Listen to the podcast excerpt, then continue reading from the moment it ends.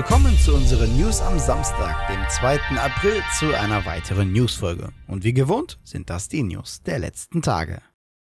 Und direkt zu Beginn starten wir mit einer schlechten Nachricht, weil genau das, was schon seit Anfang des Jahres vermutet wurde, ist nun eingetroffen. Wie die Entertainment Software Association oder kurz ESA in ihrem Statement bekannt gab, wird es dieses Jahr auch keine digitale E3 im Juni geben. Was zwar schade, aber wohl nicht so tragisch ist, da zum selben Zeitpunkt das Summer Game Fest stattfinden wird. Zudem werden voraussichtlich bekannte Publisher trotzdem die Zeit nutzen, um ihre Spiele zu präsentieren. 2023 soll jedoch die E3 wieder, laut Statements, zurückkehren mit einer Zitat neu belebten Showcase.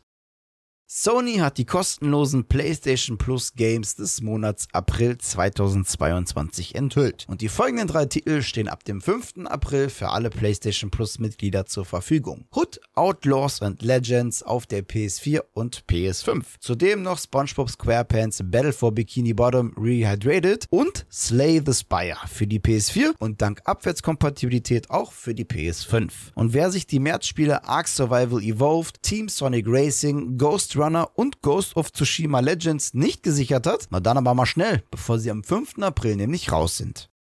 Der deutsche Computerspielpreis kehrt langsam aber sicher zu den bekannten glanzvollen Galaabenden zurück. Im Stream durften wir uns nicht nur auf Uke Bosse, Olimi und Katrin Bauerfeind, die aufgrund einer Covid-Erkrankung nur aus dem Hotelzimmer zugeschaltet wurde, freuen, sondern auch auf 100 geladene Gäste. Natürlich unter 2G plus Bedingungen. Im Mittelpunkt standen aber auch in diesem Jahr die Nominierten und schlussendlich natürlich auch die Preisträger. Bestes deutsches Spiel wurde dieses Jahr Chorus von Deep Silver Fish Labs. Studio des Jahres darf sich Chipsoft aus Regensburg nennen. Maximilian Knabe, aka Hand of Blood, wurde von euch zum besten Spieler des Jahres gekürt. Insgesamt wurden Preisgelder in Höhe von 800.000 Euro in 16 Kategorien vergeben. Alle Preisträger könnt ihr dem Link aus unserer Videobeschreibung entnehmen.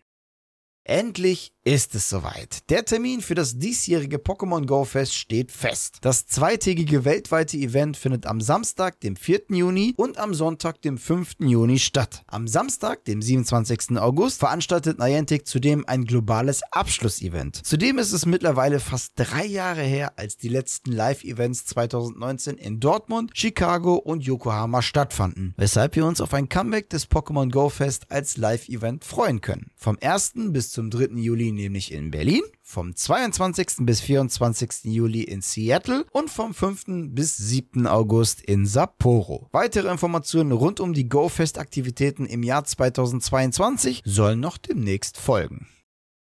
Der fünftgrößte Videopublisher nach Umsatz hat wohl Interesse, das Detroit Become Human Entwicklerstudio Quantic Dream aufzukaufen. Bei dem Publisher handelt es sich jedoch nicht um EA, Take-Two oder Ubisoft, sondern um den chinesischen Giganten NetEase. Laut dem Brancheninsider Tom Henderson ist noch nicht ganz klar, ob der Deal bereits finalisiert wurde oder nicht. Der aktuelle Plan soll jedoch sein, die Übernahme irgendwann im Sommer offiziell zu machen.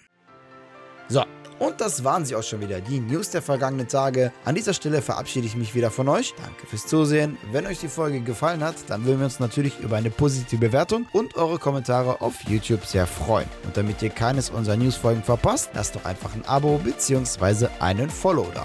Und natürlich bei YouTube nicht vergessen, das Glöckchen zu aktivieren. Die nächste Newsfolge gibt es natürlich wieder am kommenden Mittwoch. Bis dahin bleibt gesund und guten Loot euch. Ciao.